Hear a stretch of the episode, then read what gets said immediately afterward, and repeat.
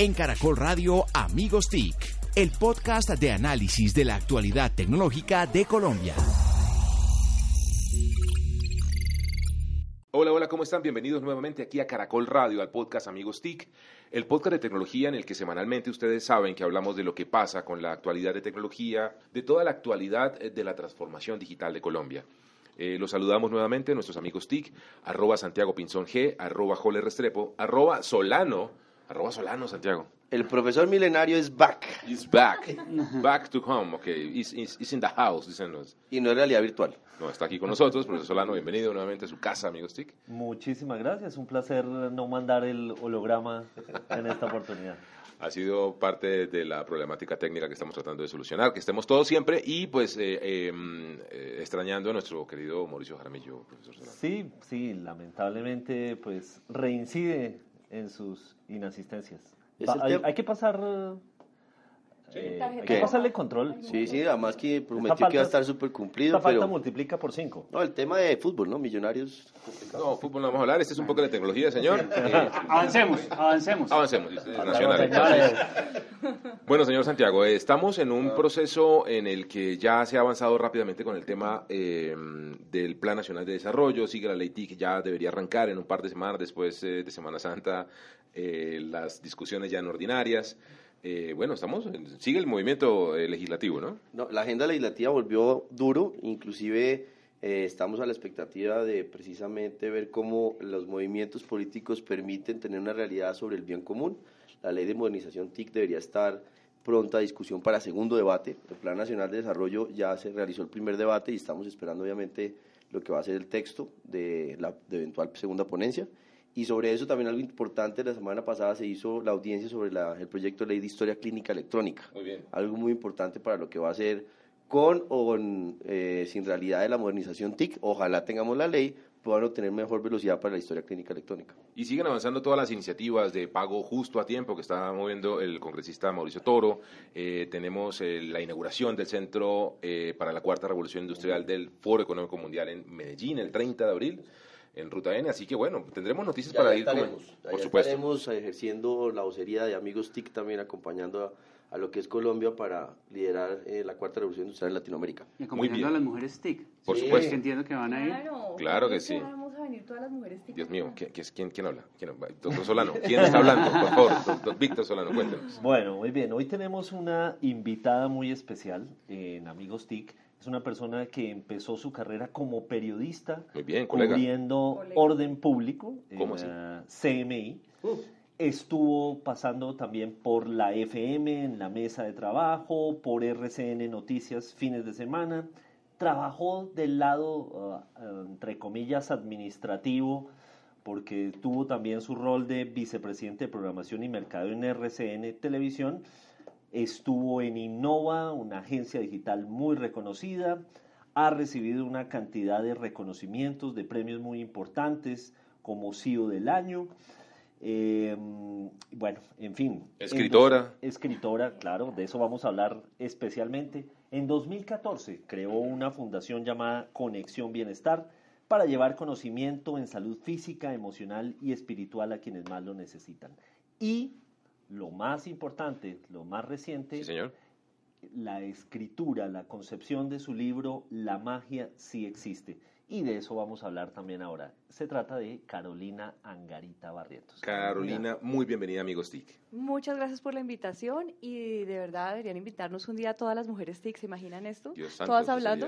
Muy Qué chévere. peligro, ¿no? Aquí han pasado ya siete, si no estoy mal, precisamente Vaya, vaya. cada uno con sus episodios. Contigo vamos a tener otro número ampliado, pero eso es lo relevante. Hemos estado unido una conversación muy, muy fructífera con ustedes. No lo sé, pero ¿se imaginan todas juntas? No, sería una muy buena discusión, una muy buena Sí, charla. Y sí, comencemos por ahí. Eh, ¿Cómo ves tú el, el rol de la mujer en este desarrollo de transformación digital y de innovación que se está tomando Colombia? ¿Cómo, cómo, cómo lo ves allí? En general, cada día más importante, cada día creciendo más, todavía nos falta, pero digamos que está claramente demostrado que las empresas entre más equidad de género tienen, porque tampoco se trata solo de mujeres ni mucho menos, pero entre más equidad de género haya en posiciones directivas de liderazgo, en el famoso C-level, y juntas directivas muchísimo más rentables son las empresas y en este tema particular de transformación digital ocurre exactamente lo mismo porque la transformación tiene el lado duro, digamos, el lado de los hard skills, pero tiene también el lado de los soft skills que son toda esa parte humana.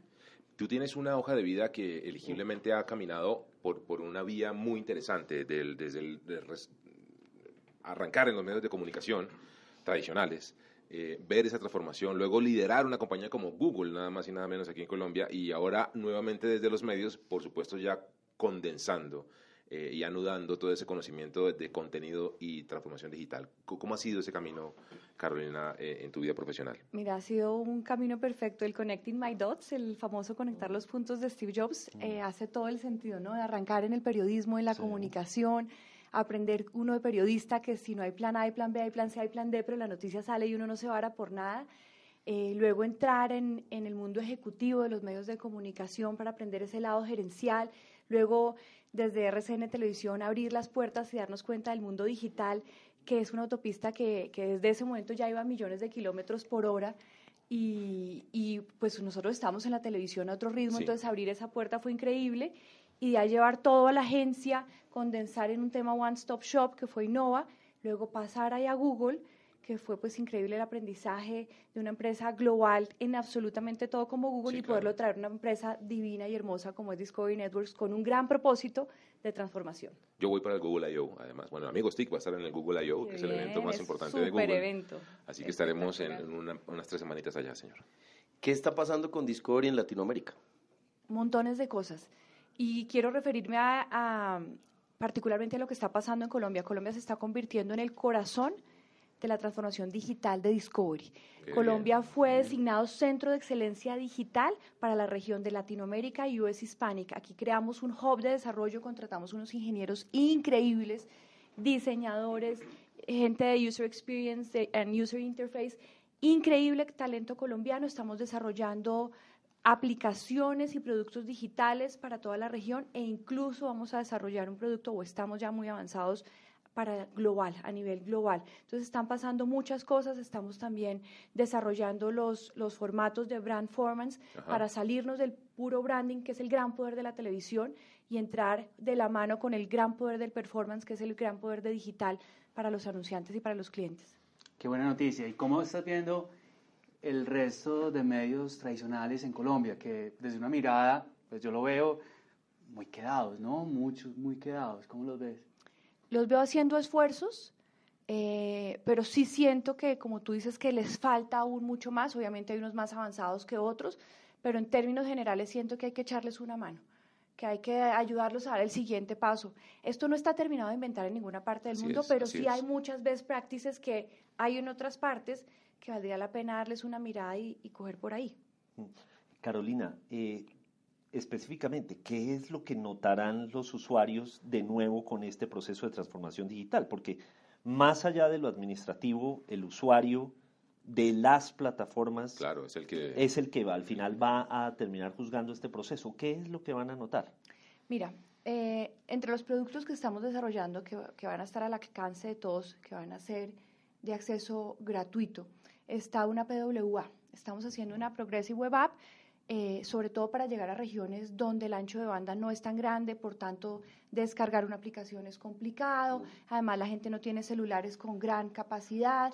Entonces, estamos haciendo una Progressive Web App que va a tener la gente acceso al contenido Discovery pero ojo, no, no el mismo contenido de la pantalla, porque para eso tiene la pantalla de televisión. Esto es un contenido digital, 90% formato corto, snackable, que es el consumo más grande de contenido en digital, de todas nuestras marcas, de Discovery y todo lo de entretenimiento de la vida real, de Home and Health y todo lo de estilo de vida, de Discovery Kids, la parte de niños, de Animal Planet, de TLC, de ID, de Turbo, de todas nuestras marcas, ahora Food Network también. Entonces van a tener acceso a contenido de calidad pensado para la plataforma digital, formato corto principalmente y, y sin ningún tipo de costo en esta Progressive Web App.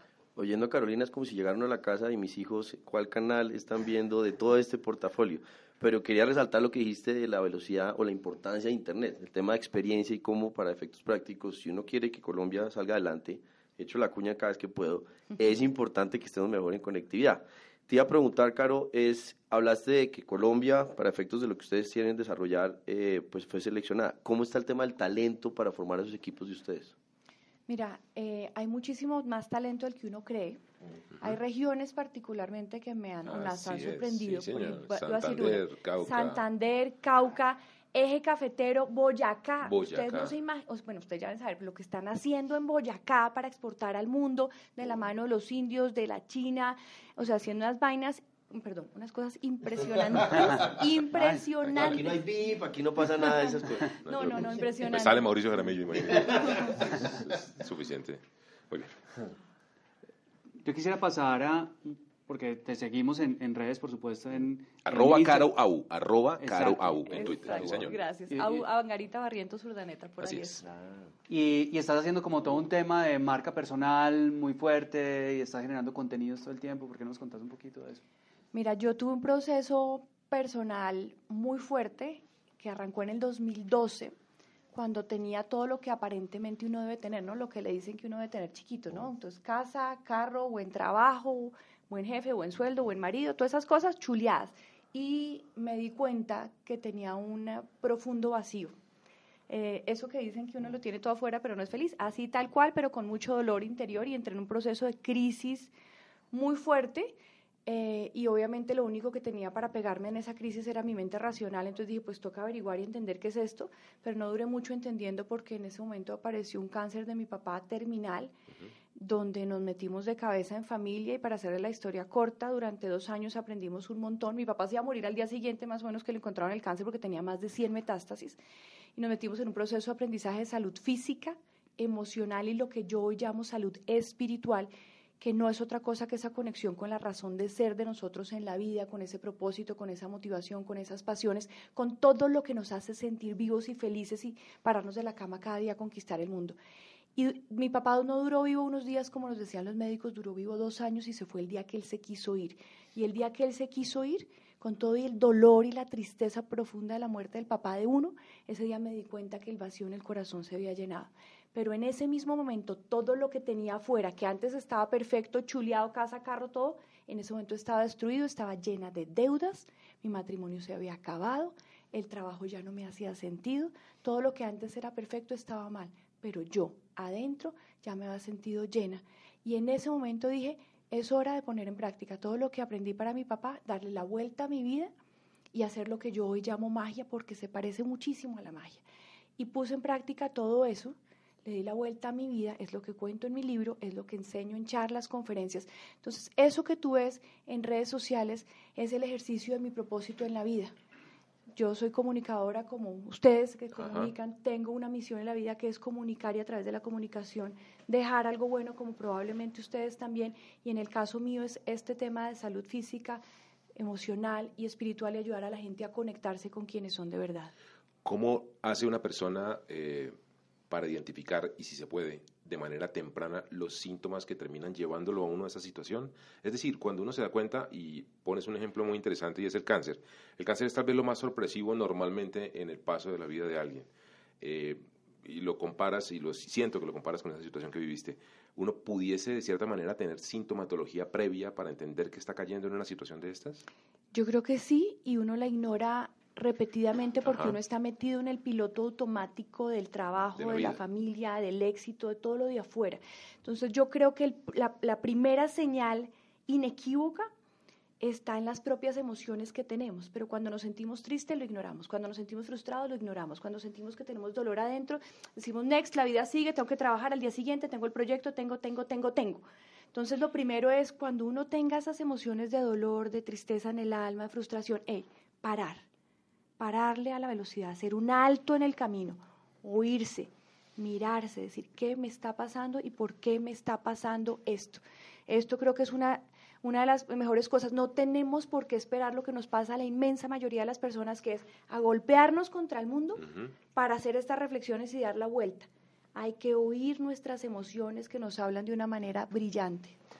Eh, Carolina, tu conexión con el mundo digital, eh, cómo jugó en esta reinvención de tu persona? Pues muchísimo. Primero, gracias al mundo digital tuve acceso a un conocimiento que de otra manera no hubiera tenido. Eh, o sea, por ejemplo, en el caso particular de la salud física, mis mayores aprendizajes vinieron de la librería del National Health Institute de los Estados Unidos, librería o biblioteca a la que no hubiera tenido acceso si no hubiera existido el mundo digital. Segundo, gracias al mundo digital, encontré grandes maestros, me fui por el mundo, hice viajes a Tierra Santa, estuve en Europa, estuve hasta en el desierto de los Estados Unidos, en la mitad del desierto aprendiendo, tomando cursos con grandes maestros, aprendiendo de neurociencia, muchísimo de neurociencia, epigenética, física cuántica, la relación con la salud. Todo esto no hubiera sido posible si no existiera el mundo digital. Carolina, nombraste un libro. Sí. Contanos ese libro, se consigue, cómo es. La magia sí existe. digital, me imagino también la Está siendo digital, la magia sí existe. Se lanzó el 19 de diciembre, día de mi cumpleaños, en amazon.com. Ahí entran, ponen la magia sí existe, Carolina Angarita, lo ven, lo pueden comprar, vale solo 7 dólares con 99 centavos. Lo descargan en cualquier aplicación de Kindle, en cualquier celular, en cualquier tablet, lo llevan en el bolsillo para donde van. Es un libro que tengo, pues tuve toda la intención y el, amor de hacerlo lo más simple posible y condensar la pura pulpita de lo que he aprendido todo este tiempo sobre salud física, emocional. Nos ¿Has dosificado algo en tweets? Y les he venido dosificando algo en tweets, pero obviamente en el libro profundizo mucho, en las charlas cuento mucho, pero, pero sí la idea es que la gente, pues mi sueño es que la gente pueda tener ese libro como guía de consulta en el libro propongo preguntas, ejercicios, meditaciones, hago una cantidad de ejercicios que a mí me sirvieron mucho y que tengo la ilusión de que a muchas personas también le puedan servir en este proceso de oírnos, entendernos y darnos la vuelta. ¿Y en la feria del libro qué pasa? Y en la feria del libro va a salir el libro físico con Editorial Planeta. Lo vamos a lanzar el fin de semana del 4 y del 5 de mayo. Entonces también los que prefieran tenerlo físico pueden tenerlo físico, ambos tienen ventajas y desventajas, idealmente si tienen los dos maravilloso. claro, hay que hacer la cuña. Otro tema importante de, de ahorita y todo ese proceso es, es el tema del liderazgo, cómo llevas esto a las diferentes experiencias de la vida y yo creo que es muy importante preguntarte y es cómo ves el tema del liderazgo en la economía digital, ya que estás también en el grupo que ya estamos comenzando de, de Mujeres TIC. Mira, esa es una pregunta crucial, porque la transformación digital se hace de arriba hacia abajo más que de abajo hacia arriba y el líder juega un papel fundamental. Y número dos, las empresas que nacieron transformadas digitalmente, si se puede decir así, como Google, Facebook, Amazon, nacieron con unos esquemas de liderazgo completamente diferentes al liderazgo tradicional militar de estructuras verticales donde está el general allá arriba y el último soldado allá abajo. Nacieron con estructuras horizontales, nacieron con principios de equidad, nacieron entendiendo que el reclutamiento es un proceso esencial, estratégico del negocio y por tanto el ser humano es quien de verdad constituye la empresa, no la marca, no el edificio, no las instalaciones divinas, que esos son instrumentos al servicio del ser humano y el ser humano está en el centro de la transformación digital. Entonces, ese modelo de liderazgo nuevo, de liderazgo consciente, centrado en el ser humano, es el modelo de liderazgo que está llamado a triunfar. El 90%, el 90% de las 500 empresas más grandes del mundo hace 60 años ya no están. Y las nuevas que están arriba, todas tienen ese modelo de liderazgo consciente.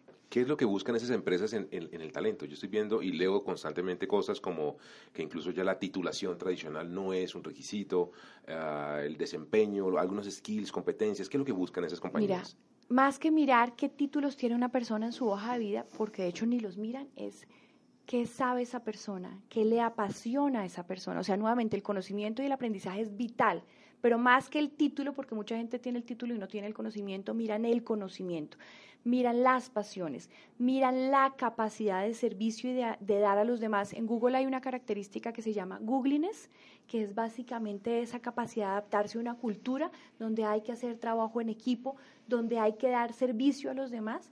Entonces, ese tipo de características y por supuesto el liderazgo. Y miran el liderazgo desde el nivel más chiquito de la cadena hacia arriba.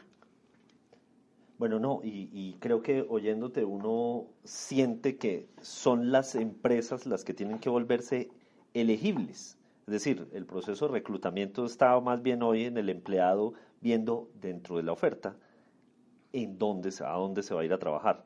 Muy distinto al modelo de hace 60 años, donde la aspiración era pensionarse en General Electric y salir trabajando ahí toda la vida. Así es, todo este proceso ha cambiado radicalmente. Eh, las empresas están buscando evidentemente el mejor talento y ahí es donde pasa lo que tú dices, ¿no? Los, los mejores talentos se dan el lujo de elegir eh, y, y, básicamente el salario emocional está claramente hoy por encima del salario material. Entonces, las empresas tienen que cuidar no solamente hacer buenas ofertas a nivel económico, sino también hacer muy buenas ofertas que incluyan el reconocimiento, el valorar a los empleados, el escucharlos, el darles alas para volar, el empoderarlos, el darles libertad de crear y todo este tipo de cosas de salario emocional que resultan mucho más relevantes para que una persona se quede en una empresa que simplemente el salario material. Así es. Bueno, ella es Carolina Angarita, arroba Caro Abu, mi querido Santiago, en Twitter. Eh, búsquenla, tiene mucho contenido que hace parte de esta eh, iniciativa editorial que nos está comentando, que va a estar en la Feria del Libro y que lo consiguen ya en Amazon. La magia sí existe. Volvamos un poco al tema, eh, de todas maneras, eh, claro, gran expertise en Discovery es, bueno, la televisión está viviendo un momento muy complejo, bastante complejo. ¿Qué va a pasar a futuro? ¿Cómo ves tú el desarrollo no solamente productivo de la industria, sino de consumo de los usuarios? Estamos pasando en unos momentos bien interesantes allí, ¿no? Yo te diría que estamos en el mejor momento de la televisión a nivel histórico. Muy bien. Nunca antes se había consumido tanta televisión como ahora. Lo que pasa es que ahora se consume a nivel personal y en los dispositivos móviles que tenemos. Entonces cargamos la televisión en el bolsillo. Eso nunca había pasado. El 80% de todo el consumo de Internet en el 2019 va a ser consumo de video. La televisión es el medio por excelencia de, consumo de video. Lo que pasa es que ahora es multiplataforma. La pantalla grande pegada en la pared, pues es un instrumento más, como lo es el celular, como es la tablet. Pero el consumo de televisión está en su mejor momento histórico. Entonces ahí es donde estamos aprovechando las grandes productoras de contenido como Discovery con su know-how de storytelling. Además, Discovery está haciendo una apuesta muy interesante que es la apuesta del contenido real. Y les doy dos datos.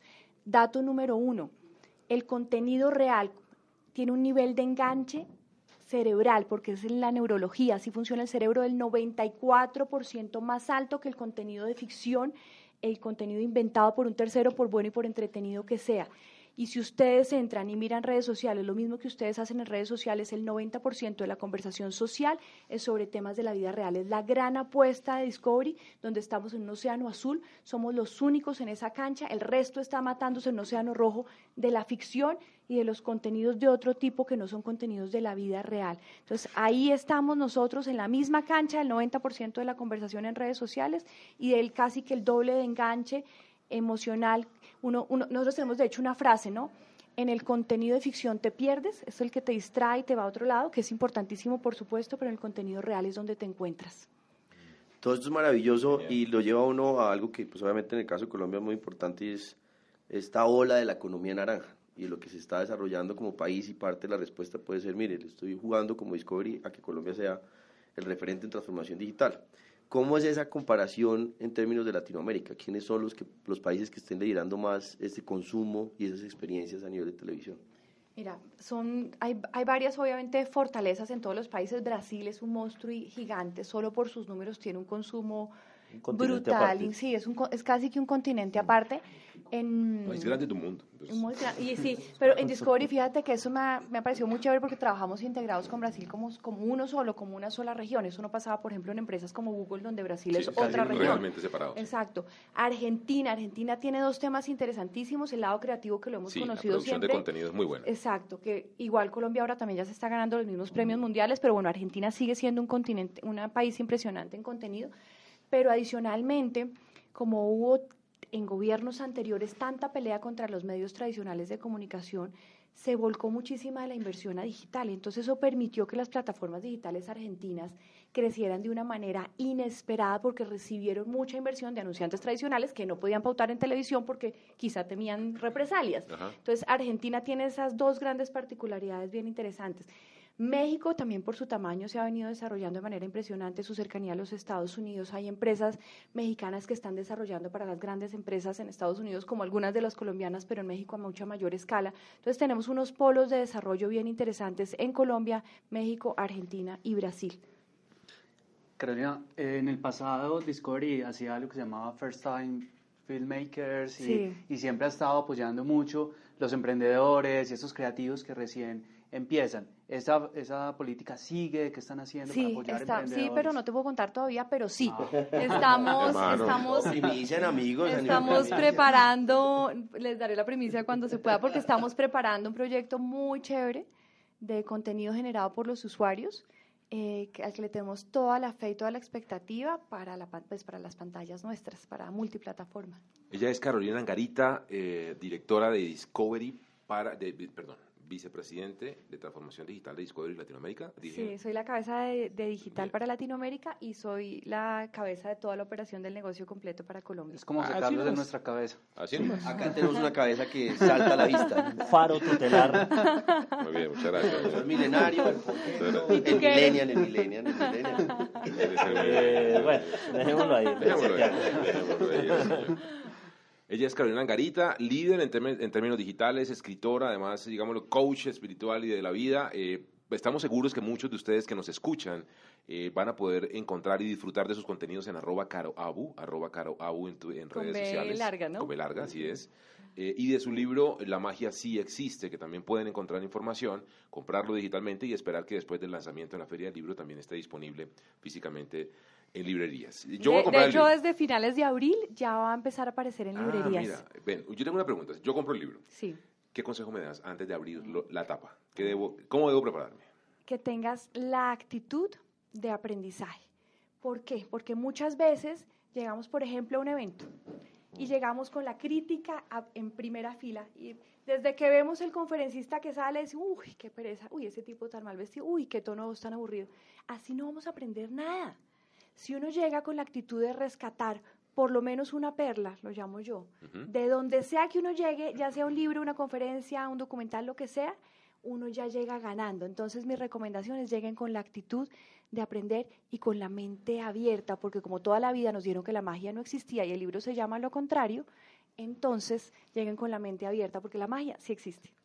Muy bien, a todos ustedes agradecemos su sintonía. Por favor, compartan este podcast con numeral Amigos TIC. Eh, eh, sugiéranos también más invitados, temáticas. Estaremos muy gustosos de escucharlos y de tener la oportunidad de cumplirles y de traerles el contenido que ustedes desean. Los esperamos la siguiente semana en un episodio más de numeral Amigos TIC. En Caracol Radio Amigos TIC, el podcast de análisis de la actualidad tecnológica de Colombia.